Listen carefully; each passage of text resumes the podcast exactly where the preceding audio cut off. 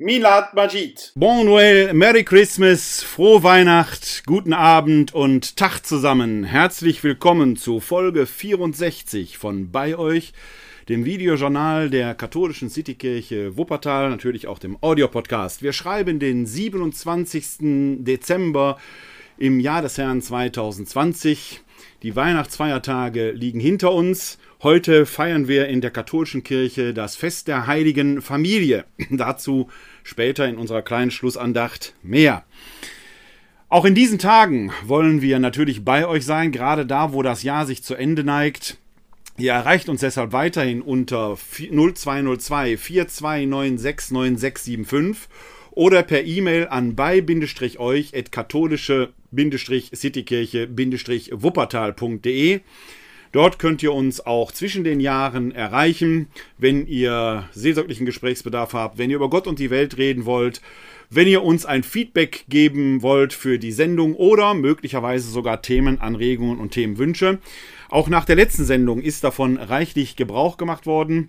Äh, da ging es ja unter anderem um die Frage, ob man überhaupt an Weihnachten Christmetten feiern soll. Dazu werden wir aber später noch etwas hören. Gleich zu Anfang werde ich darauf eingehen, weil es da auch noch eine kleine Klarstellung geben muss, die ich gerne geben werde.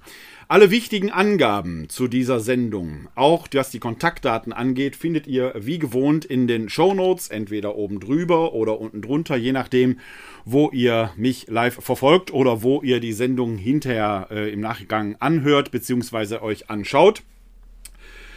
Äh, das alles findet ihr eben auch auf der zugehörigen Homepage, die wir geschaltet haben, unter www.kck42.de bei euch. Da findet ihr alles, was ihr braucht, alle wichtigen Angaben. Äh, ich äh, höre gerade, dass man den Stream wohl nicht hören kann und nicht sehen kann. bei mir läuft allerdings alles klar. Mein Ausgang hier sagt an, dass er ähm, äh, funktioniert, dass das Bild übertragen wird. Ich selbst sehe mich hier auch im Computer. Ich kann mal kurz den Ton anmachen, ob ich mich höre. Ja, ich höre mich auch. Also der Stream scheint zu funktionieren.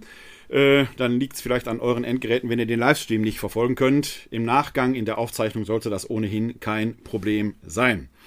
Ja, zu Beginn eine kleine Klarstellung, denn es hat nach der letzten Sendung ja doch einige Diskussionen gegeben äh, auch online. Äh, die allermeisten ähm, konnten meiner Sicht der Dinge zustimmen. Ich habe ja eher dafür plädiert, äh, die Christmetten nicht in der gewohnten Weise stattfinden zu lassen, werde ich aber gleich nochmal etwas näher und ausführlicher darauf eingehen. Ich habe unter anderem in der letzten Sendung einige Beispiele gebracht, äh, wie aufgrund der aktuellen für das Erzbistum Köln geltenden Regeln. Und die habe ich ja in den Shownotes zur letzten Sendung entsprechend verlinkt. Äh, dass man da nochmal ein Drittel der ohnehin schon geringer gewordenen Plätze in den Kirchen reduzieren musste. Als Beispiel hatte ich unter anderem die Laurentius-Basilika hier in Wuppertal erwähnt. Ich war von 90 Sitzplätzen ausgegangen. Diese Zahl kommt übrigens zustande, weil wir Ende November hier mit dem Kölner Erzbischof Rainer Maria Kardinal Wölki die Erwachsenenfirmung hatten und man uns da aus der Gemeinde heraus die Zahl 90 als maximale Sitzplatzzahl genannt hatte. Die war für uns deshalb wichtig, weil wir natürlich kalkulieren mussten, wie viele Firmenbewerber haben wir pro Firmenbewerber noch einen Firmenpaten und dann war die Frage, wie viele Gäste dürfen dann noch von den Firmenbewerbern entsprechend mitgebracht werden. Da wurde uns die Zahl 90 von der Gemeinde genannt, darauf hatte ich mich bezogen. Es sind de facto, und das muss ich und möchte ich hier sehr gerne korrigieren, weil ähm, damit da keine Missverständnisse entstehen, aus der Pfarrei vom Pfarrer wurde mir gesagt, äh, dass 100 Sitzplätze zur Verfügung stehen. Also die Zahlen müssen wir leicht nach oben korrigieren und dann äh, wurde ich auch darüber informiert, dass diese Zahl schon eine reduzierte Zahl gewesen sei. Man hat also bisher schon weniger Leute in die Kirche gelassen, als man hätte lassen dürfen, sodass angesichts der neuen Regelungen da in St. Laurentius keine weitere Reduzierung notwendig wäre. Das entzog sich natürlich meiner Kenntnis, dass die Zahl ohnehin schon reduziert war. Wenn das so ist, gebe ich das natürlich hier gerne als Korrektur weiter dass diese Zahl 100 Sitzplätze in St. Laurentius auch an der Christmette zur Verfügung stand, auch weiterhin zur Verfügung stehen wird. Auch unter den für Hotspot-Regionen wie äh, Wuppertal 1 ist, weil der Inzidenzwert hier bei über 200 liegt, weiterhin gilt. Also in St. Laurentius wird es keine Reduzierung der Plätze geben, beziehungsweise die wird nicht notwendig sein, weil es die ohnehin schon so gab. Das bin ich sehr gerne bereit klarzustellen, denn Wahrheit muss Wahrheit bleiben. So soll das entsprechend auch sein. Ansonsten gab es relativ wenig kritische Rückmeldungen, um ganz genau zu sein, eigentlich nur eine einzige, äh, wo die Frage im Raum stand, äh, soll jetzt an Weihnachten, sollen da Christmetten gefeiert werden, ja oder nein? Hier in Wuppertal, wie andernorts auch, war die Haltung sehr, sehr, sehr ambivalent. Ich wurde selbst aus dem Wuppertaler Klerus zweimal angesprochen auf diese Frage und zweimal begegnete mir diese Haltung, dass man doch eigentlich lieber die Gottesdienste absagen wollte, und zwar mit einer vergleichbaren Argumentation, wie ich sie auch hatte. Mir geht es weniger um die Frage und mir ging es weniger um die Frage, äh, haben wir da ein erhöhtes Ansteckungsrisiko? Das glaube ich persönlich in der Tat auch nicht, dass in unseren Christmetten da ein großes Ansteckungsrisiko war, gerade unter den noch recht äh, scharfen äh, Hygienevorschriften, die wir da beachten. Mindestens zwei Meter Abstand hier im Hochrisikogebiet. Mund-Nasenschutz, kein Gesang. Also das selber, dass da Infektionen stattfinden könnten, glaube ich persönlich auch nicht. Jetzt kommt mein Aber. Gleichzeitig ist und bleibt für mich die Frage, wie feiern wir Gottesdienst in diesen Zeiten? Feiergehalt und Feiergestalt, das sind so die liturgischen Fachbegriffe an dieser Stelle. Passen die noch zueinander? Passt es wirklich zu einer Christmette, wo viele Menschen doch gerade auch wegen der Weihnachtslieder kommen? Jetzt kann man lang und breit über die Sakramentalität und die Bedeutung des Sakramentes diskutieren. Das will ich gar nicht tun an dieser Stelle, weil die für mich als Theologe außer Frage steht, dass die Eucharistie Quelle, Mitte und Höhepunkt des ganzen christlichen Lebens ist. Aber am Heiligabend kommen doch viele Menschen auch in die Kirche wegen der Stimmung, die da ist. Da beißt die Moster keinen Faden ab, da müssen wir uns da ehrlich machen. Ist doch gar keine Frage. Und wenn ich jetzt höre und wenn wir jetzt gesehen haben, wie wir Weihnachten gefeiert haben, ohne Gesang, mit Maske, auf Abstand, da stelle ich mir schon die Frage, worum geht es? Haben wir wirklich keine andere Form gefunden? Gerade gestern hörte ich in einem Podcast äh, vom Deutschlandfunk, wenn ich den finde, packe ich euch den Link noch in die Show Notes. Äh, da ging es um die englischen Weihnachtslieder, die Christmas Carols. Und es gibt ja in der anglikanischen Liturgie, beziehungsweise in England überhaupt, das ist gar nicht nur eine anglikanische Liturgie. Sie wird dort auch von Katholiken, von Presbyterianern, von vielen christlichen Konfessionen begangen, die sogenannten Nine Carols and Lessons. Ein Gottesdienst, der am Heiligabend nachmittags stattfindet, der sehr stark vom Gesang lebt, auch von den Lesungen lebt, eher eine Wortliturgie ist die in England, in Großbritannien am Heiligabend nachmittags gefeiert wird. Gut, jetzt wird man sagen können, man durfte doch nicht singen. Richtig.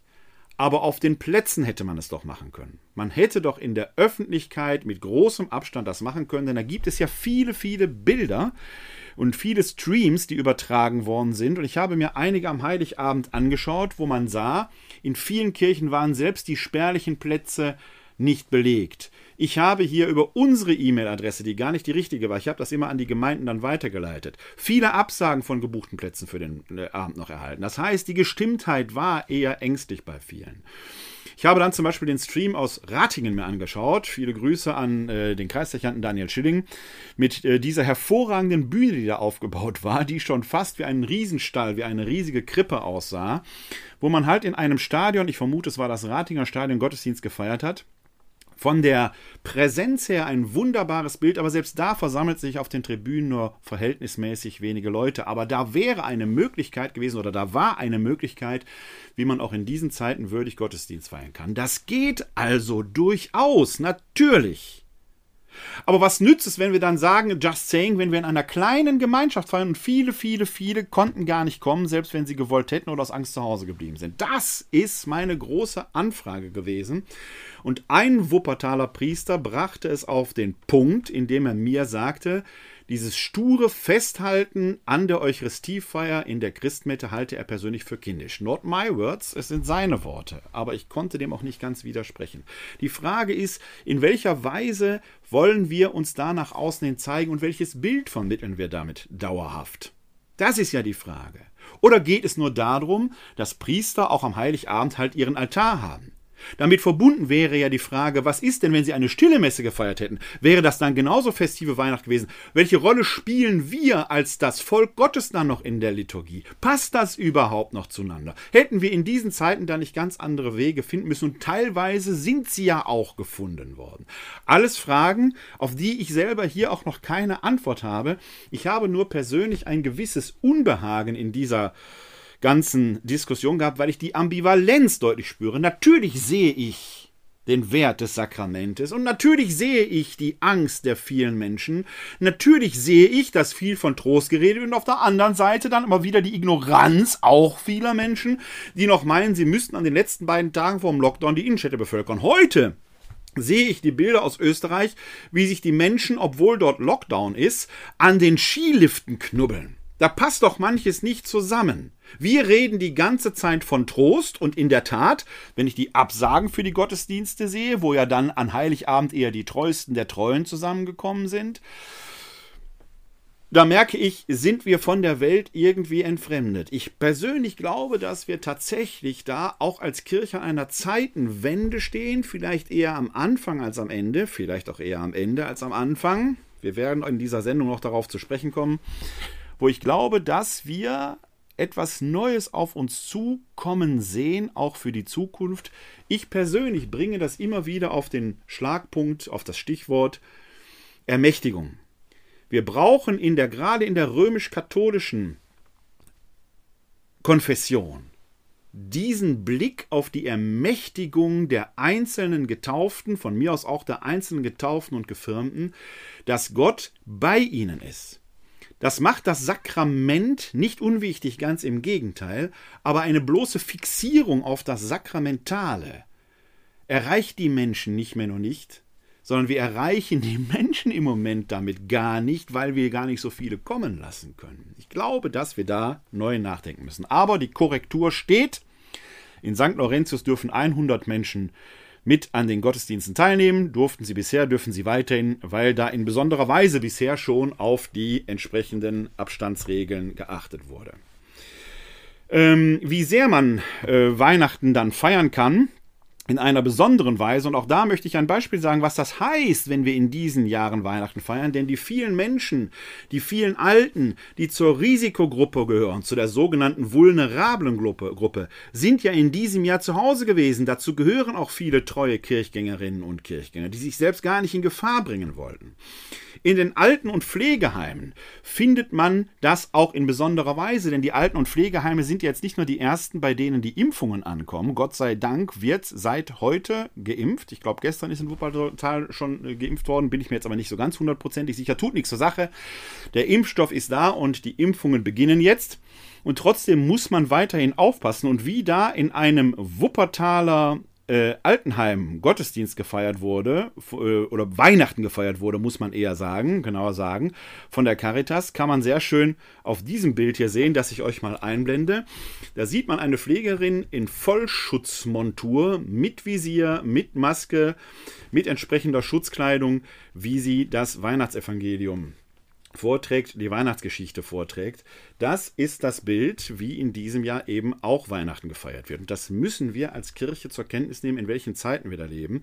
Und da gehört es eben auch wohl zur Frage der Solidarität, ob wir dann, damit unsere Tradition gepflegt werden, das alles ja, wenn ich jetzt sage, ignorieren, kann man das natürlich wieder falsch verstehen. Darum geht es mir gar nicht, dass da etwas ignoriert wird, sondern welches Bild hinterlassen wir da. Welches Bild wird von Weihnachten in der Öffentlichkeit bleiben, wenn man da mit, einem, mit einer sehr kleinen Gemeinschaft feiert und dann hinterher noch für sich in Anspruch nimmt, wir konnten doch feiern, ging doch. Ja. Mit ein paar Mennekes. Und die vielen anderen, die sonst kommen, kamen nicht. Und wie gesagt, ich habe mir einige Streams angeschaut. Einige liefen sehr gut. Der Bonner Stream zum Beispiel wurde sehr stark abgerufen, äh, wo Stadtdechern Picken äh, gepredigt hat andere Streams, auch hier aus Wuppertal. Da bin ich mir nicht sicher, ob in der Kirche nicht mehr Leute waren, als zugeschaut haben. Also die Zahlen, die man sonst an Weihnachten hatte, hatte man nicht. Und das wird ja ein Bild für die Zukunft prägen. Da ist die Frage, haben wir die richtige Form gefunden, obwohl die richtige Form, die Form, die wir gefeiert haben, die alte war. Wie gesagt, ich kann mich hier gar nicht festlegen. Ich will nur das Problem als solches anzeigen. Ich habe keine Lösung dafür. Ich halte diese Frage für hoch ambivalent. Und für mich ist dieses Stichwort der Ermächtigung ein ganz, ganz bedeutsames, dass wir, glaube ich, auch in der katholischen Tradition noch mehr lernen müssen, dass die Menschen selbst ermächtigt werden müssen, Gott in ihrem Leben Raum zu geben. Das können wir nicht allein auf den Kirchgang fixieren. Ein anderes Beispiel, das Bistum Speyer, die Nachricht kam heute, setzt, also heute, der 27. Dezember, setzt bis zum 10.01.2021 alle Gottesdienste aus, Begründung als Zeichen der Solidarität. Genau das ist es. Welches Bild, welches Beispiel geben wir ab? Ich weiß um diese Ambivalenz nach wie vor. Nach wie vor. Ich, das ist jetzt nicht, dass ich hier eine eindeutige Lösung habe. Aber wir leben in besonderen Zeiten.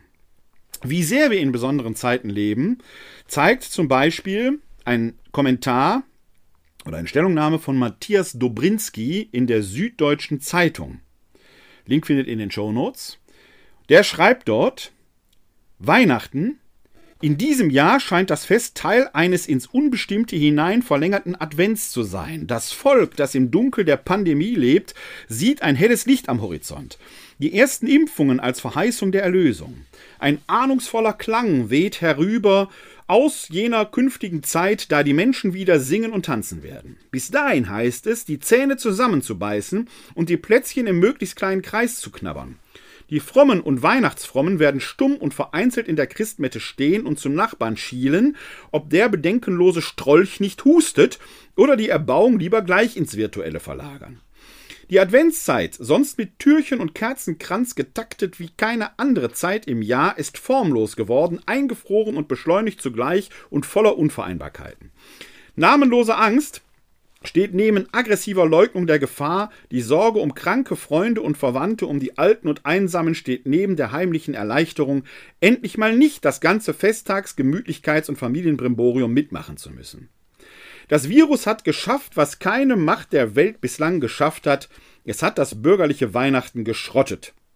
Es hat das wirkmächtigste Fest im weltweiten Jahreskreis einfach über den Haufen geworfen. Im Heimeligen und Gemütlichen hat sich das Unheimliche breit gemacht. Grinsend sitzt es auf den Kästen voller Freude und Frieden, die man sonst einmal im Jahr aus dem Keller holt. Die Nähe ist zur Gefahr geworden, jede Sicherheit vorläufig. Das ist die Chance dieses eigentümlichen Weihnachtsfests im fortgesetzten Advent. Seine bürgerliche Fassade hat was abgekriegt. Die Inszenierung ist gescheitert, bevor sie angefangen hat. Das Festkleid hängt in Fetzen. Eine gute Gelegenheit, zum Kern des Weihnachtsereignisses zu kommen, zum Wagnis der Verwundbarkeit, wie es die Theologin Hildegund Keul genannt hat. Gott wird ein verletzliches Kind. Der Erlöser ist in jeder Hinsicht angreifbar und imperfekt. Wer das feiern will, muss die eigenen Panzerungen zerbrechen, die Schlösser und Riegel der eigenen Sicherheitssysteme. Er muss sich Herz und Himmel zerreißen lassen, auch weil ein Mensch ohne Risse und Brüche eine traurig hermetische Existenz bleibt. Er muss die Sinne schärfen, um wahrzunehmen, was ist mit den anderen. Je leiser man selber dabei bleibt, desto besser geht das. Soweit Matthias Dobrinski in einer etwas gekürzten Fassung. Es lohnt sich, diesen ganzen Kommentar zu lesen. Link findet ihr in den Show Notes. Und er bringt das hier wunderbar auf den Punkt. Er macht es übrigens an einem Lied fest, das auch ich hier schon mal thematisiert hatte. O Heiland reißt die Himmel auf, dieses wunderbare Adventslied von Friedrich Spee, der es in Zeiten des Dreißigjährigen Krieges als die Pest in Deutschland tobte, also auch eine solche gedichtet hat und geradezu als Schrei nach oben schreit, dass von oben doch mächtiges Eingreifen kommen möge den richtigen Weg in dieser Zeit auch als Kirche zu finden. Den Weg, der bei den Menschen ist. Das ist nicht leicht. Ja, ja, ich verstehe das Anliegen mit den Christmetten, dass man sie einfach nicht absagt, dass man ein mutiges Zeichen des Daseins setzt. Nur wer nimmt das wahr? Und nehmen die Menschen es wahr? Ich habe zahlreiche Mails bekommen, auch aufgrund der Artikel, die vorher in der Presse gestanden haben, die ihre große Skepsis äußerten, die darin sogar ein Zeichen der Illoyalität sahen. Das ist genau das Spannungsfeld, in dem wir uns bewegen. Welcher Weg ist da der richtige? Ist ein Festhalten am Sakramentalen genau das Richtige? Ich habe es in der letzten Sendung als magisch bezeichnet, so ganz weg will ich davon auch nicht weil man sagt, geht es nur um das Sakramentale oder ist es nicht gerade das sakramentale Geheimnis von Weihnachten, dass Gott Mensch wird. An dem Punkt bin ich nicht ganz äh, Matthias Dobrinskis Meinung. Wird immer schnell gesagt, er ist ein verletzliches Kind, der bleibt aber kein Kind. Der wird ja zum Mann heranreifen.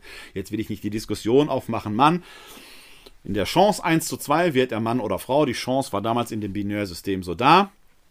Ist er männlich geworden? Gibt ja mittlerweile ein schönes Sketchbild. It's a girl. Was wäre gewesen, wenn dieses Kind weiblich gewesen wäre? Wir wissen es nicht. Wir leben in einer Zeit, wo Fakten zeitlich bedingt geschaffen sind und damit existenziell sind. Gott wird Mensch, um sich damit zu zeigen, um diese Welt in sich zu heiligen. Er kommt nicht im Tempel zur Welt, nicht in einer Synagoge, sondern in einer Grotte. In einer Herberge. Nein, nicht in einer Herberge. In einem Stall bei den Tieren, wobei man sich klar machen muss, dass mit Stall nicht so ein Stall auf der Weide gemeint ist, sondern der Wohnbereich, in dem jüdische Menschen damals wohnten, auch in Bethlehem, war eigentlich nur ein großer Raum, in dem es eine Herberge gab. Heute würde man sagen, das Wohnzimmer, der Wohnbereich. Und darunter, etwas tiefer, war der Stall angelegt, in dem Tiere waren, die eben auch entsprechend Wärme absonderten.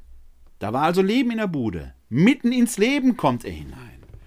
Und das ist die Herausforderung, die Weihnachten in diesem Jahr an uns stellt und die man nicht sakramental verengen darf. Die muss man sakramental weiten, weil die Präsenz Gottes im Menschen gegeben ist. Wie Paulus es im ersten Korintherbrief eben schreibt, wisst ihr nicht, dass ihr Tempel Gottes seid, weil Gott in euch wohnt.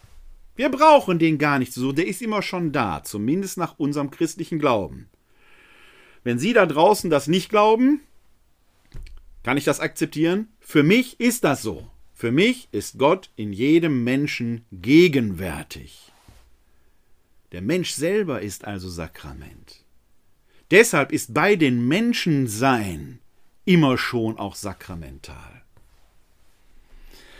Weihnachten 2020 ist also in seiner ganzen Ambivalenz. Und es gibt Dinge, da kann man gar nicht drüber streiten, weil natürlich auch die Christmette einen Wert hat und natürlich ein Zeichen sein kann. Ich bin nur skeptisch, ob es wirklich das Zeichen des Trostes für die vermeintlich angsterfüllte Menschheit ist, ob das so nach draußen strahlt. Das ist ja meine Frage. Habe ich noch keine Antwort drauf gefunden und noch keine Antwort drauf gekriegt. Ich stelle nur diese Frage. Weihnachten 2020 wird aber in dieser ganzen Gebrochenheit Christmette ohne Gesang, muss man sich mal klar machen. In dieser ganzen Gebrochenheit ein Symptom sein für das, was kommt. Aus Vergangenem gehen wir ins Neue. Und es werden neue Parameter da sein. Das hat es aber immer schon in der Geschichte gegeben. Das ist das Wesen des Menschlichen, dass solche Krisen Neues hervorbringen und Altes, Vergangenes stirbt. Das heißt nicht, dass das, was auf der Strecke bleibt, falsch war. Es hat seine Zeit gehabt. Wir brauchen immer wieder die neue Anpassung an neue Gegebenheiten. Das hat den Menschen, das Menschheitsgeschlecht stark gemacht durch die vielen Generationen, selbst in Zeiten, wo noch gar keine Zivilisation da war. Das Judentum etwa zeigt uns das. Als im Jahr 70 nach Christus im römisch-jüdischen Krieg der Tempel zerstört wurde, war ja die große Frage, ist damit alles zu Ende? Nein, war es nicht. Das Judentum hat sich neu definiert über das rabbinische Judentum, das bis heute lebt. Auch wenn der Tempel, dieses Zentralsymbol der Religion, der Angegenwart Gottes, nicht mehr da ist, existiert das Judentum weiter. Es existiert in der Familie. Pessach. Shavuot, Yom Kippur, all diese Dinge können auch in der Familie gefeiert werden. Wenn man sich damit auseinandersetzt, Yom Kippur, der höchste Feiertag im Jahr, mit dem Blasen des Schofahorns, die haben sich auf die Balkone gestellt und haben Schofahorn geblasen, weil man es in der Synagoge nicht machen durfte. Ist das mehr wert oder weniger? Nein, es ist der Wert. Man hat eine neue Weise gefunden. Wie aber welchen Wert messen wir Weihnachten feiern? Geht es nur darum, dass die Messe stattfindet, dass der Priester am Altar steht? Könnte er auch am Altar stehen ohne Volk? Antwort geht. Stille Messe. Aber was bewirkt das? Wenn es nur reicht, dass der am Altar steht und die Messe gültig zelebriert, ist das nicht genau das, was ich beim letzten Mal als Magie, magisches Verständnis bezeichnet habe? Können wir gerne drüber streiten. Oder geht es nicht gerade darum, dass die Wirkung eines Sakramentes sich aus dem existenziellen Leben heraus erzieht? Ich bin ja hier für die Vorbereitung Erwachsener auf den Eintritt der katholischen, in die katholische Kirche zuständig, hier in Wuppertal und Umgebung. Und ich erlebe das immer wieder, wenn Erwachsene das Sakrament der Taufe der der Eucharistie empfangen, dass dieses Erleben der Taufe ich beuge mich und bekomme Wasser über den Kopf gegossen. Als schon in sich, schon in sich reduziertes Zeichen der Untertauchung unter Wasser. Aber dieses bewusste Erleben macht was mit dem Menschen. Ich bin auch getauft worden. Ich war drei Wochen alt. Drei Wochen alt. Ich war dabei. Gibt's Fotos von. Ich habe null Erinnerung daran. Wie gerne würde ich mich an diesen existenziellen Moment erinnern. Das hat eine Wirkung, ein Sakrament, wenn man es bewusst erlebt und wenn es nicht irgendwie nur gemacht wird. Das ist der kleine, feine Unterschied. Bei mir war dann das Erleben der Firmung dieser besondere Moment. Aber viele Ältere sind mal irgendwann im Klassenverband gefirmt worden. Die wissen gar nicht mehr, ob da überhaupt ein Bischof anwesend war. Da, wo man glaubt, dass der vollzogene Ritus aus sich heraus schon irgendwelche Wirkung hat, da wird sensibel. Ist das dann nur Zauberei? Oder geht es nicht um den existenziellen Mitvollzug, der dann einen Fakt im Leben schafft aus einer bewussten Entscheidung heraus? Das ist der Diskussionspunkt und das ist auch die Schnittstelle, wo ich eben die Frage an die Christmetten gestellt habe, die ja doch von ihrer sehr großen Emotionalität und Gestimmtheit leben. Was bin ich vor zwei Monaten angegriffen worden, weil ich im Domradio mal gesagt habe, die adventliche Stimmung muss stattfinden, da wurde mir sofort unterstellt, es ging nur um Stimmung. Nein, das geht nicht nur um Stimmung, aber eben auch, weil das den Menschen im Inneren berührt und bereit macht. Welches Bild geben wir da ab? Welche Alternativen wären möglich gewesen? Was können wir aus diesem Weihnachten lernen? Das sind für mich die entscheidenden Fragen. Die neue Herausforderung wird deshalb sein, und in Teilen wurde das ja versucht. Wir haben ja auch dieses kleine Heftchen herausgegeben, wie man Weihnachten zu Hause feiern kann. Wir waren nicht die Einzigen, es hat viele Beispiele gegeben. Die Ermächtigung ist zu Hause nachvollziehen. Wir haben in unserem Heftchen dieses Beispiel des Kindelwiegens gehabt. Was macht das mit Menschen? Und ich habe es in meiner Familie erlebt, wenn man dieses Jesuskind behutsam empfängt und weitergibt. Ist das nicht auch existenziell, weil es zeigt, es ist mir anvertraut, ich muss es behüten und weitergeben. Ich gebe weiter, was auch ich empfangen habe. Sicherlich nicht sakramental im strengen Sinn der Sakramententheologie, aber doch existenziell, mehr als nur Brauchtum. Wir stehen an dieser Zeitenwende, wo wir das Neue ahnen, aber noch nicht begreifen können. Aber wir müssen uns dafür öffnen und nicht nur starr an Vergangenem festhalten. Eine Asche, in der keine Glut mehr ist, wird kalt werden. Aber aus der Glut der Asche kann ein neuer Phönix erstehen. Aber die Asche muss Asche und wird Asche bleiben.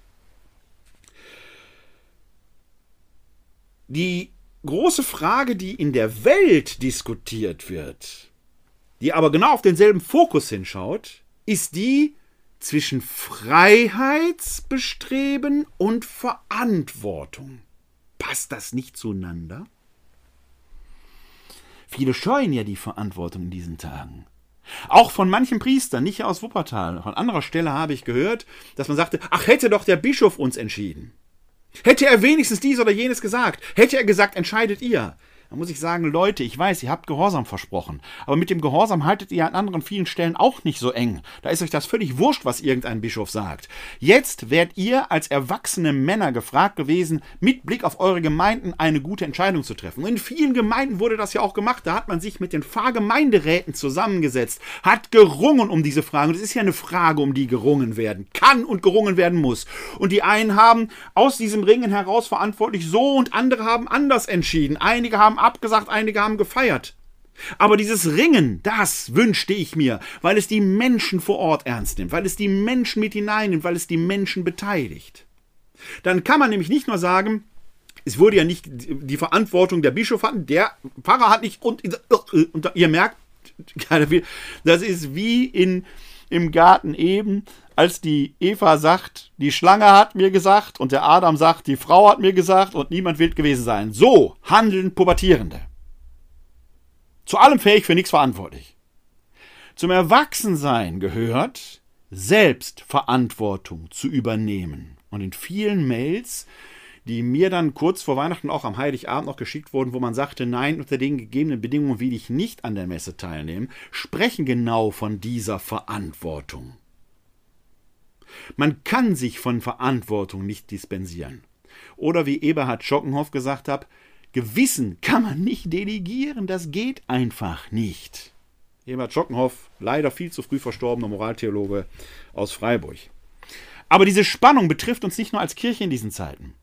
Wir merken das ja auch und deswegen bin ich so skeptisch, wenn Kirchenleute sehr schön sprechen, wir müssen ein Trostzeichen geben. Nein, viele sind vollständig ignorant. Die rennen auch noch am letzten Tag vor dem Lockdown in die Geschäfte. Die rennen jetzt nach Österreich in die Skigebiete und stellen sich da in Massen an die äh, äh, äh, Skilifte an und so weiter. Ist das das große Freiheitsstreben? Ist das noch Mut? Oder ist es einfach nur pure Blödheit? Jan Ross schreibt in der Zeit dazu Folgendes. Das Jahr 2020 war kein gutes Jahr für die Freiheit. Einmal natürlich wegen der Corona-Pandemie. Freiheit heißt Spielraum, Bewegungsmöglichkeit, Option, Vielfalt. Die Seuche und ihre Bekämpfung dagegen haben uns eingeschränkt, uns Lebenschancen vorenthalten und uns einem beispiellosen Regiment von Vorschriften unterworfen. Es ist nicht allein die Wirtschaft, die unter Distanzgeboten und Lockdowns leidet. Es sind auch nicht bloß Bildungskarrieren, psychische Stabilität oder die Versorgung chronisch Kranker, sondern die verbreitetste Beschädigung ist die Freudlosigkeit, die sich über das Leben legt, ein Grauton von Gehemmtheit, Verkümmerung und seelischem Mehltau. Eine Gesellschaft, der die Brust eingeschnürt ist und die Flügel gestutzt sind. Das sind die Folgen des kollektiven Freiheitsentzugs. Im Vergleich dazu ist die heutige Freiheitsskepsis im Namen von Schutz und Sicherheit eine klamme, schwunglose Angelegenheit. Von der erneuten Sehnsucht nach einem starken, die Lebensrisiken kontrollierenden Staat über ein Europabild, in dem die Welt da draußen vor allem als Quelle von Gefahren erscheint, bis hin zu einer intellektuellen und öffentlichen Kultur, die sich nahezu panisch vor Anstößigkeit und Verletzungspotenzialen fürchtet, alles spricht von einer tiefen, lähmenden Ängstlichkeit. Es herrscht der Geist des Bremsens, sich einbunkerns und Zuhausebleibens. Und wie gut auch immer im Einzelnen die Gründe für diese Defensivmanöver sein mögen, als Zeitstimmung ist die Mentalität des Stubenhockers nicht gesund. Das Glück hat der uralte weiße Staatsmann Perikles, er meint wahrscheinlich Weise, aber hier steht Weiße. Das Glück hat der uralte weise Staatsmann Perikles vor zweieinhalb Jahrtausenden bemerkt, besteht in der Freiheit und die Freiheit besteht im Mut. Das kann man so vertreten, allerdings stellt sich mir die Frage, heißt das nun einfach mutig voran? Ist Mut ohne Verstand nicht Dummheit? Weisheit ist doch notwendig, um mutig handeln zu können. Mutig handelt doch nur der, der die Gefahr sieht, bewertet und in dieser Abschätzung der Risiken sagt, unter Berücksichtigung aller Umstände muss ich trotzdem mich der Gefahr aussetzen. Aber doch nicht einfach ungeschützt und blöd. Also dieses Einfach nur Freiheit setzt Mut voraus, also mutig hin, erinnert mich an einen Spruch meiner Jugend. Wer ist schön, stark und mutig? Derjenige, der schön vor den Schrank rannt, stark abprallt und mutig wieder davor rennt. Jeder weiß sofort, er ist nicht mutig, er ist blöd. Anstatt die Tür zu suchen, durch die man gehen kann, rennen manche Leute in vielen Lebensfragen immer wieder mutig vor dieselbe Stelle der Mauer. Außer Kopfschmerzen wird da sonst nichts passieren. Was wir brauchen, ist also nicht einfach nur Mut, kopflosen Mut, sondern wir brauchen Gelassenheit, Besonnenheit, Weisheit, aus der Freiheit erwachsen kann. Denn Freiheit ist gerade auch mal da, wo ich Verantwortung darin übernehme, auf persönliche, subjektive Freiheiten zu verzichten, damit Freiheit für alle möglich wird. Es ist also nicht so ein leichtes Thema, dass man sagen muss, wir brauchen Mut und dann geht das schon. Diese Pandemie, und im Moment ist das trügerisch, weil durch die Feiertage, ich sende wie gesagt am Sonntag nach Weihnachten, wir haben den ersten Weihnachtsfeiertag gehabt, den zweiten Weihnachtsfeiertag und jetzt den Sonntag. Drei Tage, wo aus den Gesundheitsämtern kaum Zahlen kamen. Natürlich gehen die runter. Ich bin gespannt, wie die Zahlen Mitte der kommenden Woche aussehen werden, denn die werden real sein. Und ich bin gespannt, was aus den Weihnachtsfeierlichkeiten als Ergebnis prognostiziert wird. Das werden wir erst in anderthalb Wochen sehen können. Ob die Zahlen hochgehen, stagnieren oder runtergehen. Ich persönlich bin gespannt. Bernd Ulrich hingegen entwickelt ebenfalls in einem Beitrag für die Zeit einen Aspekt, wo er sagt, diese Krise wird ein tiefgreifender Einschnitt in die äh, Gesellschaft sein, vielleicht sogar in die Weltgesellschaft sein, denn der Artikel von ihm ist überschrieben, das Jahr, in dem die Normalität zu Ende ging. Und er beschreibt dort sieben fundamentale Veränderungen, die wir erlebt haben oder die man erleben wird. Die macht er an sieben Abschieden fest. Der erste Abschied, der im nächsten Jahr schon ansteht, ist der von 16 Jahren Merkelscher Kanzlerschaft. Er verbindet damit sogar den Abschied von der alten BRD, denn er sagt, egal wer danach Kanzler wird, es wird eine Kanzlerschaft sein, die an die Merkels Person nicht heranreicht. Es wird etwas völlig Neues sein. Die alte BRD wird nicht einfach verschwinden, es wird etwas Neues kommen. Man wird sich nach 70 Jahren BRD neu in dieser Welt positionieren müssen. Das ist die zweite Abschied, die wir haben. Abschied von 70 Jahren BRD im alten Verständnis und es muss ein neues Verständnis wachsen. Dann wird überdeutlich, dass die Vorherrschaft der USA, das schreibt er, 100 Jahre amerikanische Hegemonie so nicht mehr sein wird. Es fing schon unter Barack Obama an, dass das Land sich zurückzog aus dieser Rolle des Weltpolizisten. Donald Trump hat mit seinem America First, was eher ein America Alone war, zurückgezogen. Und da ist Europa, da ist die Welt ganz neu gefordert. Es wird eine neue Weltordnung kommen. China positioniert sich. Was heißt das für uns? Was heißt das für uns in dieser Welt? Dann Abschied von 200 Jahren fossiler Welt. Rohstoffe sind noch da. Aber bereits 1970 hat der Club of Rome ja schon gesagt, dass die nicht unendlich zur Verfügung stehen werden. Wir müssen uns da Gedanken drüber machen, wie wollen wir in die neue Welt hineingehen. 500 Jahre europäische Dominanz. Ja, Amerika wurde schon nicht von uns entdeckt. Die Wikinger waren vor uns da, auch Europäer, aber bevor die Wikinger kamen, waren da schon die indigenen Völker da. Amerika wurde nicht vom, von uns, von Europa aus entdeckt, sondern eher von dem, was wir den Osten nennen, was aber für Amerika der Westen ist. 500 Jahre europäische Dominanz werden zu Ende gehen. Asien ist aufstrebend, vielleicht auch Afrika.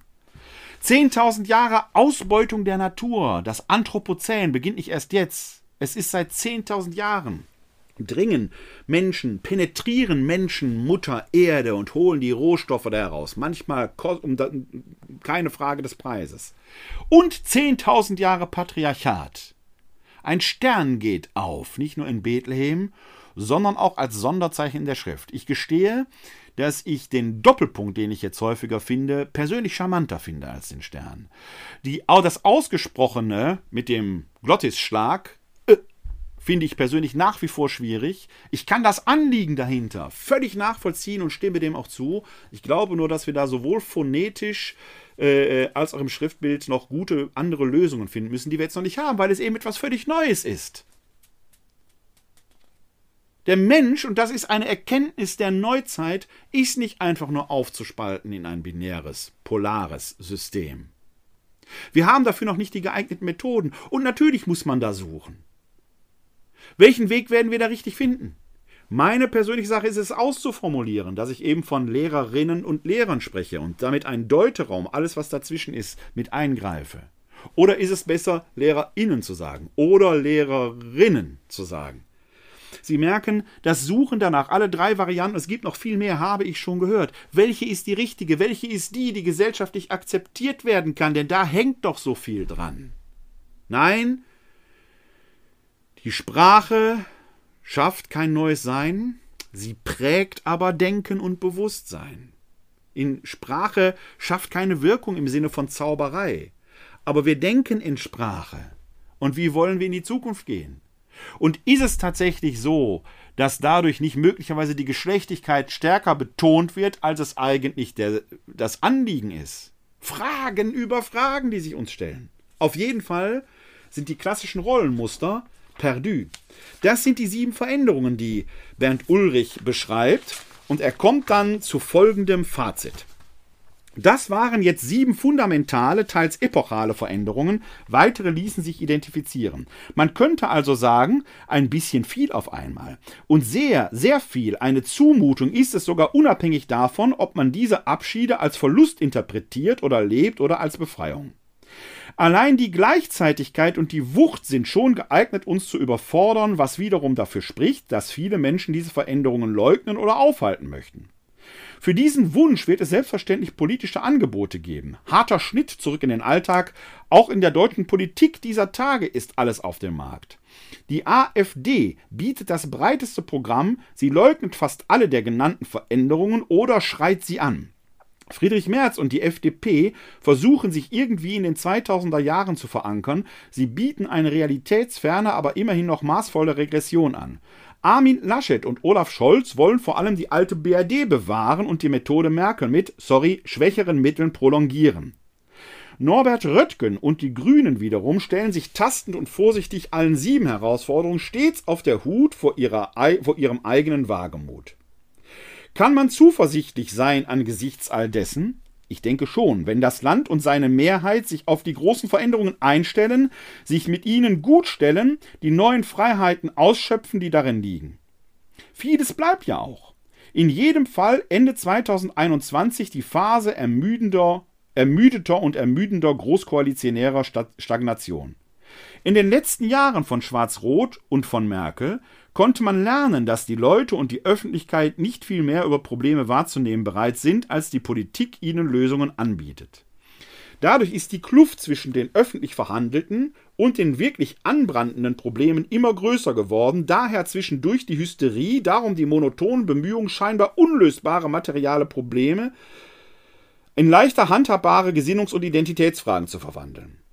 Man wird eben leichter moralisch mit einem stets fehlbaren Klimaaktivisten fertig als politisch mit der unbeeindruckbaren Klimakrise.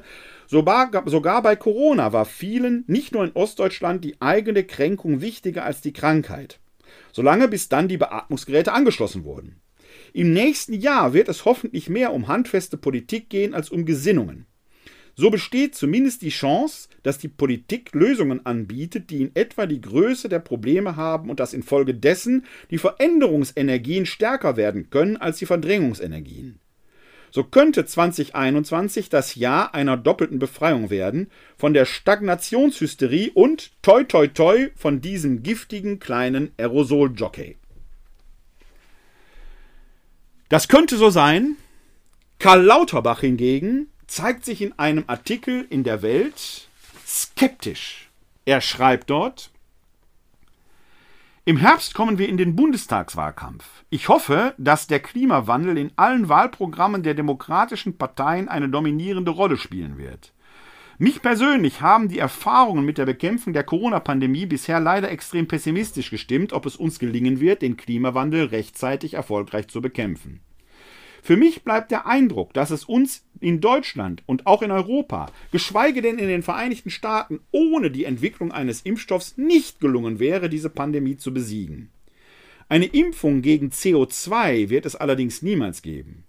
Somit benötigen wir Maßnahmen zur Bewältigung des Klimawandels, die analog zu den Einschränkungen der persönlichen Freiheit in der Pandemiebekämpfung sind. Ob das erreichbar ist, wage ich zunehmend zu bezweifeln. Ich ehrlich gesagt auch.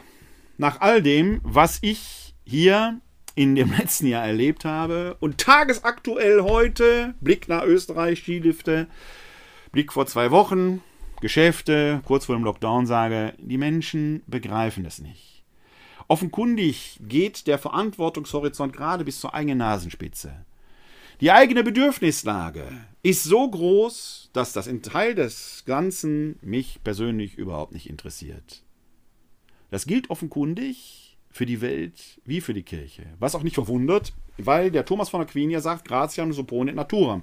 Es scheint ein Menschheitsproblem zu sein. Es muss erst komplett den Bach runtergehen, bevor der Mensch tatsächlich begreift. Wie Bernd Ulrich in seinem Artikel schreibt, man leugnet das Corona-Problem so lange, bis man selbst an der Atmungsmaschine hängt. Dann aber ist es zu spät. Es ist der alte Streit zwischen einer Gesinnungs- und einer Verantwortungsethik. Der Gesinnungsethiker sagt einfach, die Regel ist so, deswegen halten wir uns an die Regel. Der Verantwortungsethiker entscheidet pragmatisch. Das gilt für die Kirche, für die Frage der Christmette, ebenso für die Frage der Welt.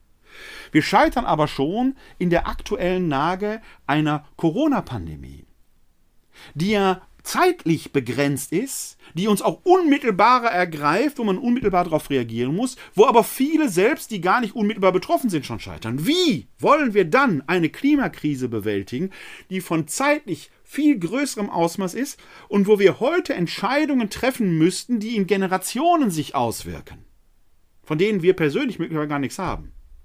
Nur by the way, man hat früher anders gehandelt. Der Kölner Dom wurde 1248 begonnen zu bauen und im 19. Jahrhundert vollendet. Zwischendurch riesige Baupausen. Der, der den Grundstein legte, wusste, dass er wahrscheinlich nie erleben wird, dass dieses Gebäude vollendet ist. Und trotzdem hat man es gemacht. In den Zeiten, in denen man noch in Ewigkeiten dachte, in denen man das Bewusstsein für die Transzendenz hatte, in denen man wusste, alles, was ich hier auf Erden beginne und tue, hat seine Auswirkungen beim Höchsten. Dafür muss man erstmal an den Höchsten glauben. Klar, logisch. In den Zeiten hat man über Generationen hinweg gedacht. Vielleicht ist das der größte Teil des Verlustes der Religion in unserer Gesellschaft, dass man nicht mehr über Generationen hinausdenkt. Der Klimawandel ist vielleicht auch deshalb ein religiöses Problem, womit ich jetzt nicht über das Christentum reden will. Das ist eine Frage der Weltanschauung. Wenn wir das Klima retten wollen, tun wir es wahrscheinlich nicht für unsere Generation. Wir tun es wahrscheinlich noch nicht mal für die Generation Greta. Wir tun es für die Urenkel der Gretas und Luisa Neubaus und wie die alle heißen. Wir tun es um der Menschheit willen. Aber Karl Lauterbach hat recht. Wir scheitern ja schon bei Corona. Die Maske wird ja schon zum Riesenproblem. Können wir also aus der Krise lernen? Wir brauchen, glaube ich, klare und deutliche Kommunikation. Wir brauchen mehr Bildung. Wir brauchen auch eine Reflexion über die Frage der Macht. Das ist ja eine Frage, die sich in diesen Zeiten stellt, in der Kirche wie in der Welt. Kommen die Länder, in denen eher autoritär regiert wird, besser davon als die Länder, in denen nicht autoritär regiert wird? Frage kann man derzeit aus meinen Augen noch gar nicht beantworten. Aber in Asien scheint man das Problem besser im Griff zu haben als in Europa. Der Preis wäre die Aufgabe vieler persönlicher Freiheiten. Wohin führt der richtige Weg? Die Frage ist nicht leicht zu beantworten.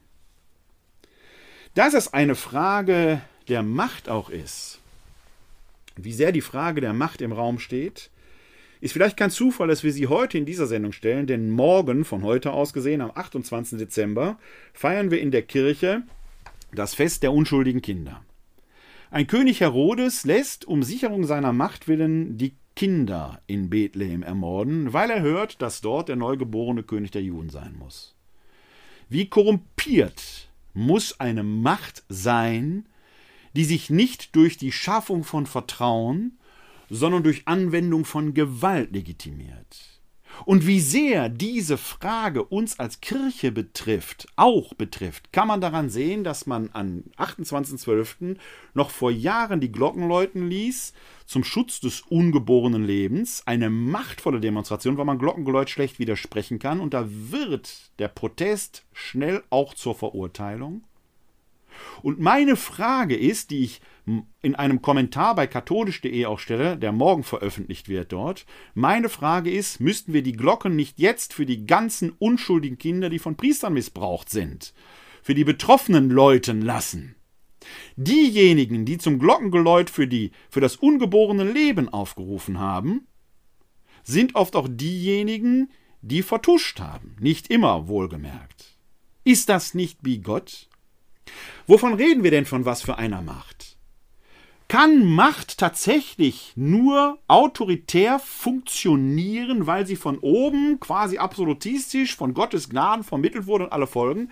Was ist denn ein König ohne Volk? Was ist denn ein Hirt ohne eine Herde? Macht funktioniert immer nur auf Vertrauensbasis. Selbst in früheren Zeiten hat man Könige und Fürsten, auch Bischöfe außer Landes gejagt, wenn sie das Vertrauen nicht mehr hatten. Dann gab es Revolutionen. Revolutionen von oben gibt's nicht. Und Revolutionen von unten finden nur statt, wenn die Vertrauensbasis kaputt ist. Was wird da 2021 kommen? Was lernen wir aus dieser Krise? Kommunikation ist alles. Erinnert ihr euch, erinnern Sie sich an das Frühjahr von 2020, wo es erst hieß, Masken helfen nix. Und dann waren sie plötzlich notwendig. Wie soll da Vertrauen gehen? Bis heute hört man das Gerücht, die Masken helfen nix. Ich habe selbst damals ja den Sachen geglaubt, dass die nichts helfen äh, äh, würden bis wir eines Besseren belehrt wurden. Kommunikation und Vertrauen. Darum geht es letzten Endes. Und genau diese Frage, und da komme ich natürlich in dieser Sendung nicht dran vorbei, hinter dem Schlusswort Kardinal Wölkis in der Christmette, wo er um Verzeihung bittet. Der Originalwortlaut, hinterlegt auf der Homepage des Domradio, Link finden Sie in den Shownotes, lautet zu den Sorgen, die Sie alle durch Corona ohnehin schon haben, haben wir, habe ich leider noch eine Bürde hinzugefügt. Was die von sexueller Gewalt Betroffenen und Sie in den letzten Tagen und Wochen vor Weihnachten im Zusammenhang mit dem Umgang des Gutachtens zur Aufarbeitung von sexualisierter Gewalt in unserem Erzbistum, was Sie an der Kritik darüber und insbesondere auch an der Kritik an meiner Person ertragen mussten. Für all das bitte ich Sie um, Verzeihung. Und ich bitte ebenso um Verzeihung dafür, dass sie in der Folge unsere Priester, all unsere pastoralen Dienste und insbesondere und vor allem die Menschen in unseren Gemeinden und Verbänden, die sich zum Wohl unserer Kirche einsetzen, dieser Kritik, die dem Erzbistum und insbesondere aber auch mir gilt, mit ausgesetzt sind. Das alles tut mir aufrichtig und von Herzen leid. Ich habe Ihnen vor zwei Jahren mein Wort gegeben, dass wir mit allen uns zur Verfügung stehenden Mitteln die Vorgänge aufklären und auch Verantwortliche benennen werden. Ich habe Ihnen versprochen, dass wir dies ungeschönt und ohne falsche Rücksichten tun. Ich stehe weiterhin zu diesem Wort, auch wenn dies öffentlich gerade anders gesehen und angezweifelt wird. Im März liegt das unabhängige Gutachten vor und ich bitte Sie herzlich und aufrichtig. Haben Sie bis dahin noch ein wenig Geduld und auch das weiß ich, wie schwer das vielen ist, das notwendige Vertrauen in unser sehr komplexes Vorgehen. Wir wollen Aufklärung und Aufarbeitung. Das sind wir vor allem jedem einzelnen Betroffenen schuldig. Diese Erklärung Kardinal Wölkis wird natürlich jetzt einer kritischen Reflexion, um es sehr vorsichtig und höflich auszudrücken, unterzogen. Nein, sie wird stark angegriffen und ich kann den Angriff verstehen. Warum? Weil hier nicht klar kommuniziert wird. Ich sitze durch meine Eigenschaft als Leiter des Arbeitsfeldes 3 im pastoralen Zukunftsweg in sehr vielen Stunden auch mit dem Erzbischof zusammen. Ich habe mehrfach die Anwälte gehört. Ich sitze in sehr vielen Gremien mit. Und ich sehe das gute Anliegen dahinter. Es ist gut gemeint, was da geschieht. Und das ist gleichzeitig das Problem. Es fehlt das klare Wort. Es ist nicht nur, um Gottes Willen, aber vor allen Dingen auch ein kommunikatives Problem. Denn mein Problem ist, ich kann ihm hier gar nichts verzeihen, weil ich mich durch die Kritik gar nicht angegriffen fühle. Ganz im Gegenteil, ich bin sogar eher einer derjenigen, die Priester für diese Unklarheit kritisiert, die Kleriker dafür äh, verhaftbar macht, dass sie Kinder missbraucht haben. Ich finde die Kritik völlig berechtigt an diesem Vorgehen. Ich habe deshalb nichts zu verzeihen. Was angesagt wäre, wäre eine klare Stellungnahme. Natürlich hätte er als Erzbischof hingehen müssen, ich bitte Sie um Verzeihung dafür, dass ich bisher dieses Gutachten nicht veröffentlicht habe. Bitte vertrauen Sie mir, ich habe meine guten Gründe dafür. Das wäre eine klare Aussage gewesen. Aber so wird um viele Ecken herum gekreist und geeiert, dass man gar nicht weiß, was, will, was, was ist jetzt überhaupt gesagt. Ich weiß nicht, was da so schwierig dran ist, einmal geradeaus zu reden. Warum werden wir hier in eine Mithaftung genommen, für die ich mich weder haftbar fühle, noch die ich so spüre? Dieser ganze Vorgang ist ärgerlich. Aber ich weiß, dass er auch für die Verantwortlichen ärgerlich ist. Warum sagt man da nicht klar etwas? Und noch mehr, ich verstehe nach wie vor nicht, warum man nicht längst angesichts der großen Kritik das Münchner Gutachten von Westphal, Spielker und Wasteln veröffentlicht hat, von mir aus mit geschwärzten Stellen an den juristisch fraglichen Passagen. Und dann würde man im März das neue Gutachten obendrauf legen. Was ich weiß, ob ich alles weiß, weiß ich nicht. Aber was ich weiß, ist, dass das neue Gutachten den Anspruch hat, auch die Verantwortlichkeit nicht nur bei den Vertuschern zu suchen, sondern auch die Täter aufzulegen. Das leistete das Gutachten von Westphal Spielker Wastel nur in einem Teil der Fälle. Wie gesagt, der berühmt-berüchtigte Fallpfarrer U hier aus Wuppertal nimmt dann nur so einen kleinen Absatz drin ein, noch nicht mal eine halbe Seite. Das reicht natürlich nicht, wenn man Verantwortlichkeiten komplett auflegen will. Man hat sich in dem Westphal-Spielker-Wastel-Gutachten da auf 15 von 326 Fälle appliziert. Das ist nicht nichts, aber wenn der Erzbischof von Köln mehr will, wenn er will, dass alles aufgelegt wird, dann kann ich sein Anliegen verstehen. Was ich nicht verstehen kann und überhaupt nicht verstehen kann, ist dieses Rumgeeiere, mit dem er es immer nur noch schlimmer macht. Auch was den Fall des Pfarrers O in Düsseldorf angeht, bei dem es ja eben diese persönliche Verbandelung gibt, die ist hoch brisant, braucht man eine klare, deutliche Ansage. Es ist nicht nur, aber auch eine klare Frage der Kommunikation, die fährt hier wieder einmal voll vor die Wand. Zahlen, Daten, Fakten. Die kann man nennen. Und die muss man auflegen. Und im Moment entsteht eine Gestimmtheit, wo ich ehrlich gesagt, der Kölner Pfarrer Franz Meurer sagt, es steht spitz auf Knopf. Der 18. März, das ist noch fast drei Monate. Eine halbe Ewigkeit in der Öffentlichkeitsarbeit. Mit welcher Gestimmtheit, mit welcher werden die Protagonisten dann überhaupt noch da sein, fragt man sich mittlerweile manchmal. Können wir uns das leisten? Es geht hier um die Betroffenen. Sind die überhaupt noch im Blick? Nein, sind sie nicht.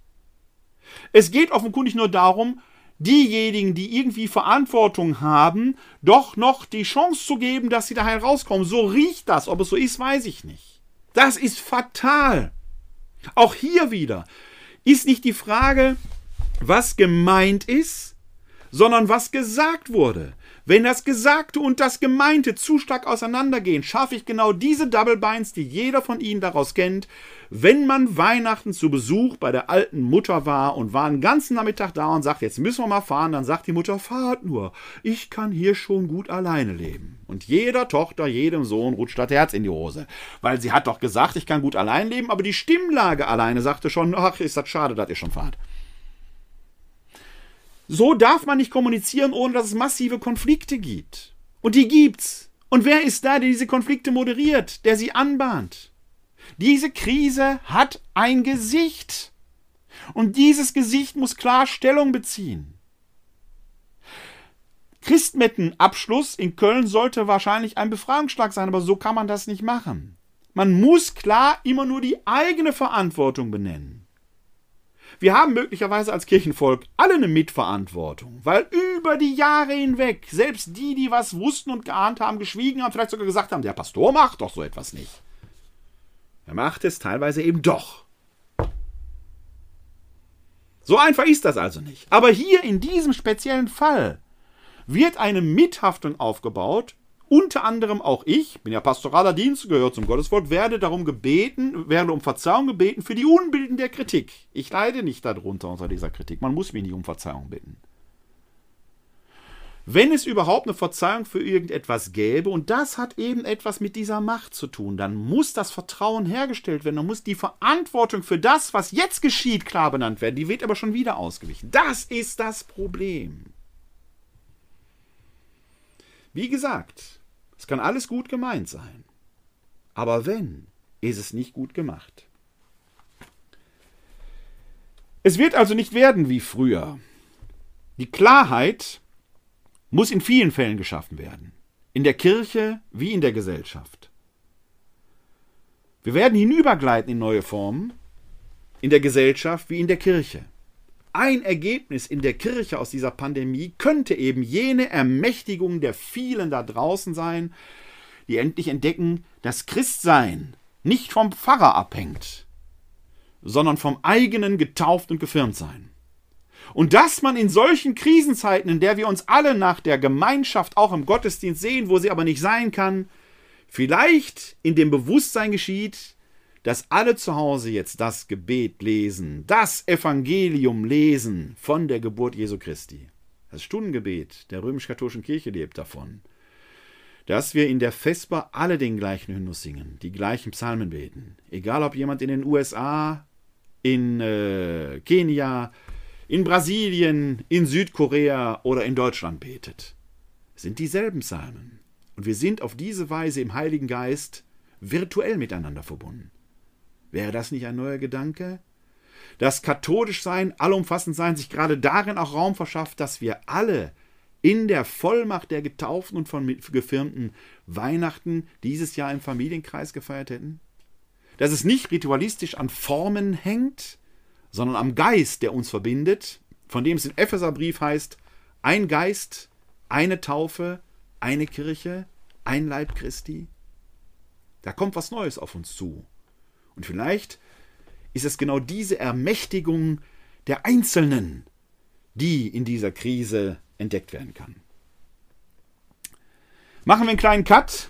Ich habe noch ein paar Fragen zu beantworten, denn auch die sind mir gestellt worden. Ich hatte ja, äh, erstmal trage ich ja hier häufiger, wenn Shabbat ist, eine Kippa. Und ich hatte ja beim letzten Mal angekündigt, und das habe ich ja auch gemacht, äh, das Schofferhorn geblasen, als wir in der Künstlerkrippe das Jesuskind begrüßt haben. Den Link dazu lege ich euch auch in den Show zu diesem äh, schönen kleinen Gottesdienst an der Künstlerkrippe. Und da sagt jemand, ob ich nicht einen ganz schön großen Tick hätte, wenn ich diese jüdischen Dinge immer wieder bedienen würde. Ich gebe das sehr gerne zu, dass ich diesen Tick habe aber der ist wohl begründet. Denn erstens kann ich mir kein Christentum ohne ein vorgängiges Judentum vorstellen. Die Wurzeln des Christentums liegen halt im Judentum. Nicht nur, dass die ersten Christen alle Juden waren, sondern auch als man Heiden, also Nicht-Juden, taufte, war es dem Paulus, dem großen Heidenmissionar, das Anliegen, diese Verbindung zum Judentum immer wieder deutlich zu machen. Er spricht im Römerbrief davon, dass wir der Zweig sind, der auf die jüdische Wurzel aufgepropft ist, oder alleine sein Kollektenwerk, das die Einheit zwischen Christen und Juden deutlich macht. Nein, ein Paulus konnte sich eine zweigeteilte Kirche aus Juden und Heiden, Judenchristen und Heidenchristen gar nicht vorstellen. Für ihn sollten die Heiden ins Judentum quasi ohne Beschneidung dazugehören. Das wurde natürlich nicht gutiert. Das war ein Streitpunkt in der frühen Kirche. Die Trennung fand de facto erst um 100 nach Christus statt und wurde wechselseitig sowohl von der jüdischen Seite als auch von der christlichen Seite betrieben. Aber die Ursprünge liegen halt gemeinsam. Der Leiter der jüdischen Kultusgemeinde hier in Wuppertal, Leonid Goldberg, fragte mich mal, würden Sie eigentlich gern Jude sein? Daraufhin habe ich geantwortet, das bin ich als Christ doch eigentlich irgendwie. Natürlich nicht rituell, natürlich nicht mit diesen Brauchtümern. Aber dass ich zum Beispiel ein Schoferhorn blase oder die Kippa aufziehe, hat durchaus neutestamentliche Anklänge. Das Christentum nannte sich ja Neuer Weg, aber kein Weg, der ohne Anfang, ohne, äh, mit eigenem Anfang wäre, sondern es ist ein neuer Weg innerhalb des Volkes Israel, ohne Beschneidung, ohne Beachtung der Torah, um der Gesetzesfreiheit willen, weil Christus wie ein Gesetzloser am Kreuz starb und trotzdem von Gott gerettet wurde. Das ist ein neuer Gedanke. Das heißt, das Heil geht jetzt, wie es im Propheten Jesaja heißt, zu den Völkern. All das ist dieser komplexe Gedankengang. Aber es ist keine Trennung vom Judentum in dem Sinne intendiert worden. Die hat sich historisch ereignet, keine Frage.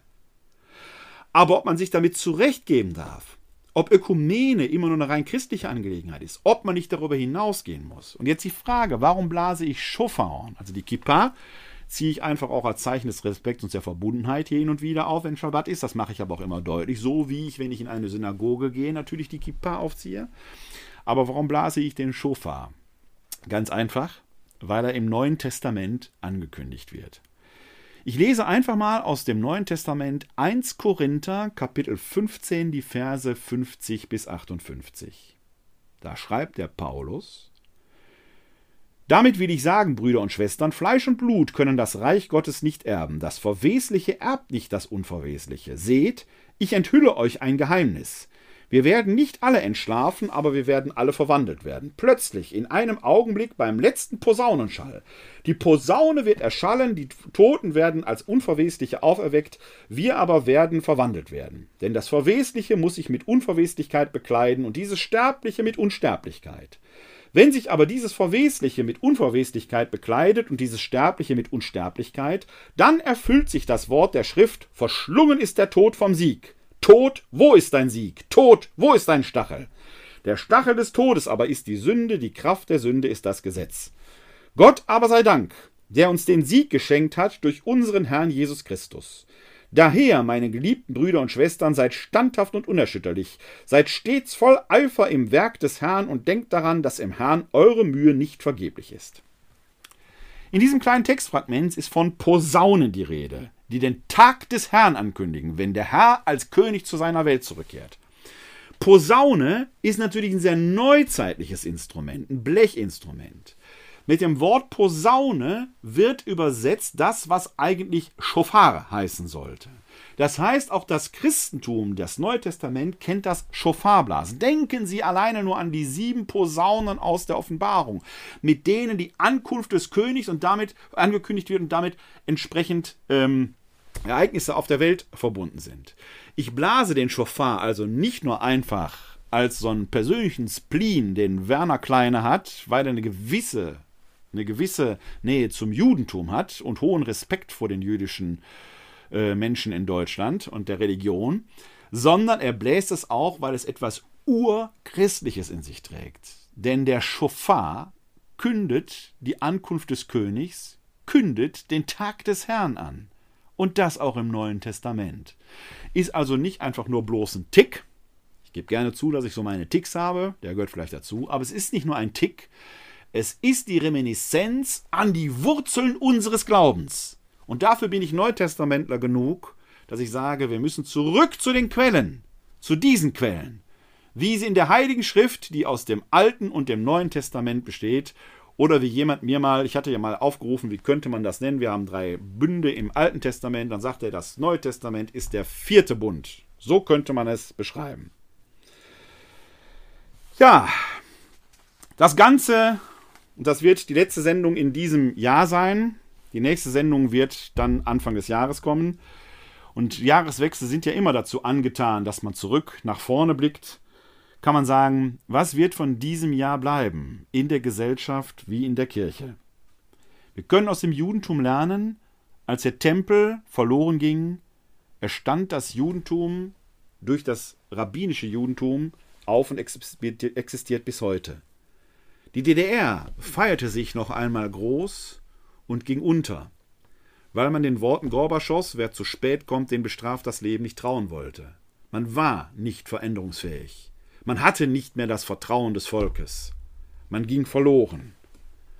Wohin wird die Gesellschaft? Wohin wird unsere Kirche gehen? Arbeitsfeld 1 im pastoralen Zukunftsweg war Markus Röntgen Mitglied, der hat einen Satz geprägt, der eine gewisse Faszination hat. Viel geht, wenn Vertrauen geht. Klar, wenn Vertrauen da ist, geht viel, aber wenn das Vertrauen weggeht, geht auch viel verloren. Sehr doppeldeutig, wunderbar doppeldeutig der Satz. Und das gilt auch für Gesellschaft und Kirche. Wir leben in vielfältigen Umbrüchen. Was werden wir als Gesellschaft, was werden wir als Kirche lernen? Macht hat man nie für sich. Macht muss man immer wieder neu verdienen. Und das geht nur, wenn man das Vertrauen hat. Wenn das Vertrauen der Menschen weg ist, trieb man früher die Mächtigen aus den Städten hinaus. Heute gehen viele von sich aus weg. Das kann nicht Sinn und Zweck sein. Wir brauchen einen neuen Aufbruch und ich vermute, dass die alte Normalität für immer Geschichte sein wird. Wir wissen noch nicht, wie die neue Normalität aussehen wird. Aber es wird sie geben. Und wir können sie gemeinsam bauen. Ja, so schauen wir noch einen kurzen Blick auf das Evangelium vom heutigen Tag, dem Fest der Heiligen Familie. Da sind wir im Lukas-Evangelium und zwar zweites Kapitel, die Verse 22 bis 40. Unsere Hilfe ist im Namen des Herrn, der Himmel und Erde erschaffen hat. Aus dem heiligen Evangelium nach Lukas. Ehre sei dir, o Herr. Es kam für die Eltern Jesu der Tag der vom Gesetz des Mose vorgeschriebenen Reinigung. Sie brachten das Kind nach Jerusalem hinauf, um es dem Herrn zu weihen. Gemäß dem Gesetz des Herrn, in dem es heißt, jede männliche Erstgeburt soll dem Herrn geweiht sein. Auch wollten sie ihr Opfer darbringen, wie es das Gesetz des Herrn vorschreibt, ein paar Turteltauben oder zwei junge Tauben. In Jerusalem lebte damals ein Mann namens Simeon. Er war gerecht und fromm und wartete auf die Rettung Israels, und der Heilige Geist ruhte auf ihm. Vom Heiligen Geist war ihm offenbart worden, er werde den Tod nicht schauen, ehe er den Messias des Herrn gesehen habe. Jetzt wurde er vom Geist in den Tempel geführt, und als die Eltern Jesus hereinbrachten, um zu erfüllen, was nach dem Gesetz üblich war, nahm Simeon das Kind in seine Arme und pries Gott mit den Worten Nun lässt du, Herr, deinen Knecht, wie du gesagt hast, in Frieden scheiden, denn meine Augen haben das Heil gesehen, das du vor allen Völkern bereitet hast, ein Licht, das die Heiden erleuchtet und Herrlichkeit für dein Volk Israel. Seine Mutter, sein Vater und seine Mutter staunten über die Worte, die über Jesus gesagt wurden. Und Simeon segnete sie und sagte zu Maria, der Mutter Jesu, dieser ist dazu bestimmt, dass in Israel viele durch ihn zu Fall kommen und viele aufgerichtet werden, und er wird ein Zeichen sein, dem widersprochen wird. Dadurch sollen die Gedanken vieler Menschen offenbar werden, dir selber aber wird ein Schwert durch die Seele dringen. Damals lebte auch eine Prophetin namens Hannah, eine Tochter Penuels aus dem Stamm Ascher. Sie war schon hochbetagt, als junges Mädchen hatte sie geheiratet und sieben Jahre mit ihrem Mann gelebt. Nun war sie eine Witwe von 84 Jahren. Sie hielt sich ständig im Tempel auf und diente Gott Tag und Nacht mit Fasten und Beten. In diesem Augenblick nun trat sie hinzu, pries Gott und sprach über das Kind zu allen, die auf die Erlösung Jerusalems warteten. Als seine Eltern alles getan hatten, was das Gesetz des Herrn vorschreibt, kehrten sie nach Galiläa in ihre Stadt Nazareth zurück. Das Kind wuchs heran und wurde kräftig. Gott erfüllte es mit Weisheit und seine Gnade ruhte auf ihm. Evangelium unseres Herrn Jesus Christus. Lob sei dir Christus. Fest der heiligen Familie. Das ist eine besondere Familie gewesen. Heute würde man vielleicht sagen, eine Patchwork-Familie. Den klassisch-katholischen, teilweise kirchenrechtlichen Ansprüchen eine ordentliche Familie kann diese Familie jedenfalls nicht genügen. Denn wenn Maria vor, während und nach der Geburt Jungfrau war, wäre die Ehe nicht vollzogen worden zwischen Josef und Maria. Also wäre sie kirchenrechtlich so ohne weiteres gar nicht gültig. Oder die beiden haben gar nicht geheiratet, dann wäre es eine wilde Ehe. Kann auch nicht sein. Oder dieser Josef nimmt Maria und das Kind zu sich, weil er gerecht ist, wie es im Matthäus-Evangelium heißt. Und er hat aus einer Vorehe ja offenkundig schon eigene Kinder, scheint ja schon hochbetagt zu sein. Dann wäre es eine klassische Patchwork-Familie. So einfach ist es also nicht mit dieser heiligen Familie. Hm, Fest der Heiligen Familie steht nach den Lesejahren immer eins der drei Kindheitsevangelien im Fokus. Entweder wie heute, nämlich die sogenannte Darstellung des Herrn im Tempel, oder aber die Flucht nach Ägypten, oder aber der zwölfjährige Jesus im Tempel. Das wechselt sich durch die Jahre immer ab. Heute im Lesejahr B haben wir die Darstellung des Herrn im Tempel. Und dies gerade angesichts der Frage der Bedeutung des Judentums für uns Christen von hoher Bedeutung. Denn es wird ja hier in diesem Evangelium beschrieben, dass Maria und Josef mit Jesus zum Tempel gehen, um das zu tun, was nach dem Gesetz eben geboten ist. Es kam für die Eltern Jesu der Tag der vom Gesetz des Mose vorgeschriebenen Reinigung. Gerade weil Jesus auch der Erstgeborene ist, muss er in einer besonderen Weise, und daher der Name dieses Festes Darbringung des Herrn, dem Herrn Gott dargebracht werden. Das kommt schon aus der Exodus-Erzählung. Denn Gott hat ja jede männliche Erstgeburt in Ägypten erschlagen. Nur die Israeliten, die ihre Türpfosten mit Blut bestrichen hatten, wurden verschont und das Versprechen war, dass der Erstgeborene einer Familie Gott gehört. Allein deshalb können wir schon sagen, vor Jesus hatte Maria keine anderen Kinder. Er ist der Erstgeborene. Aber sie bringen das da, was nach dem Gesetz des Mose vorgeschrieben ist. Dieser Jesus ist ein Kind des Judentums, ein Angehöriger des jüdischen Volkes. Dieser Jesus, den wir den Christus nennen, war von Anfang an Teil des jüdischen Volkes. Und er selbst wird als erwachsener Mensch sagen, ich bin nicht gekommen, um das Gesetz aufzulösen, sondern zu erfüllen. Kein Jota wird verloren gehen. Egal, ob man noch Schufferhorn blasen mag oder nicht, egal, ob es ein persönlicher Tick von mir ist oder nicht, ich glaube, dass wir diese Erinnerung an diese jüdischen Wurzeln brauchen, weil wir sonst diesen Jesus aus Nazareth nicht verstehen können.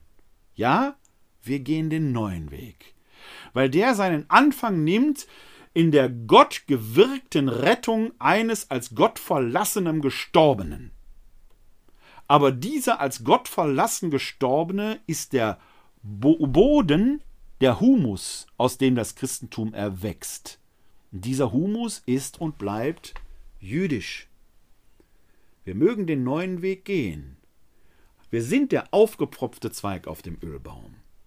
Aber diesen Ursprung sollen und dürfen wir nie vergessen. Denn die Verheißung gilt, am Tag des Herrn, wenn der Schofar geblasen wird, um die Ankunft des Höchsten anzukünden, werden sich Israel und die Völker am Zion versammeln. Bis dahin sind wir unterwegs.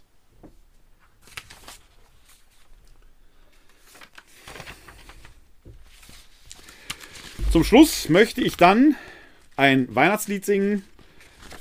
Und zwar, weil es ja darum geht, dass wir alle als Getaufte ermächtigt sind, als Gefirmte nochmal ganz besonders.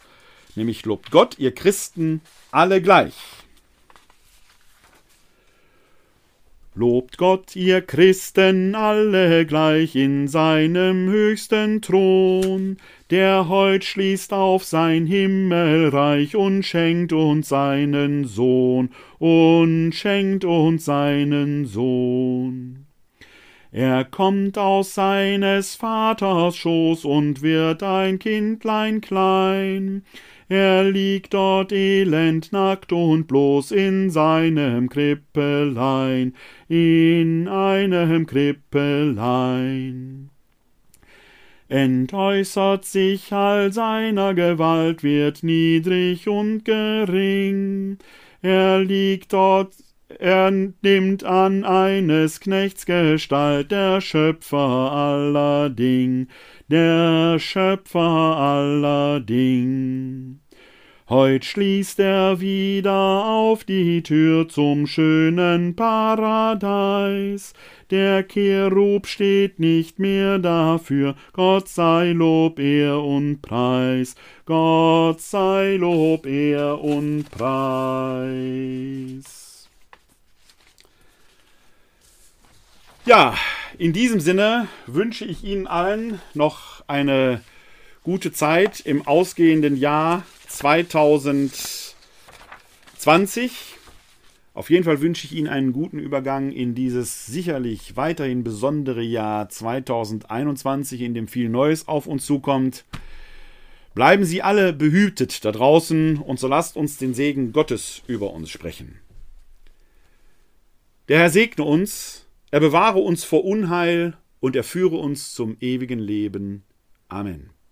Das gewähre uns der dreieine Gott, der Vater, der Sohn und der Heilige Geist. Amen. Hosanna, Jeshua. Hilf doch, Gott hilft. Halleluja. Heute ist nicht alle Tage. Ich komme wieder, keine Frage. Wahrscheinlich am 3. Januar 2021. Bis dahin leben Sie lang und in Frieden. Live long and prosper. Bleiben oder werden Sie gesund und helfen Sie anderen, gesund zu bleiben oder zu werden. Glück auf!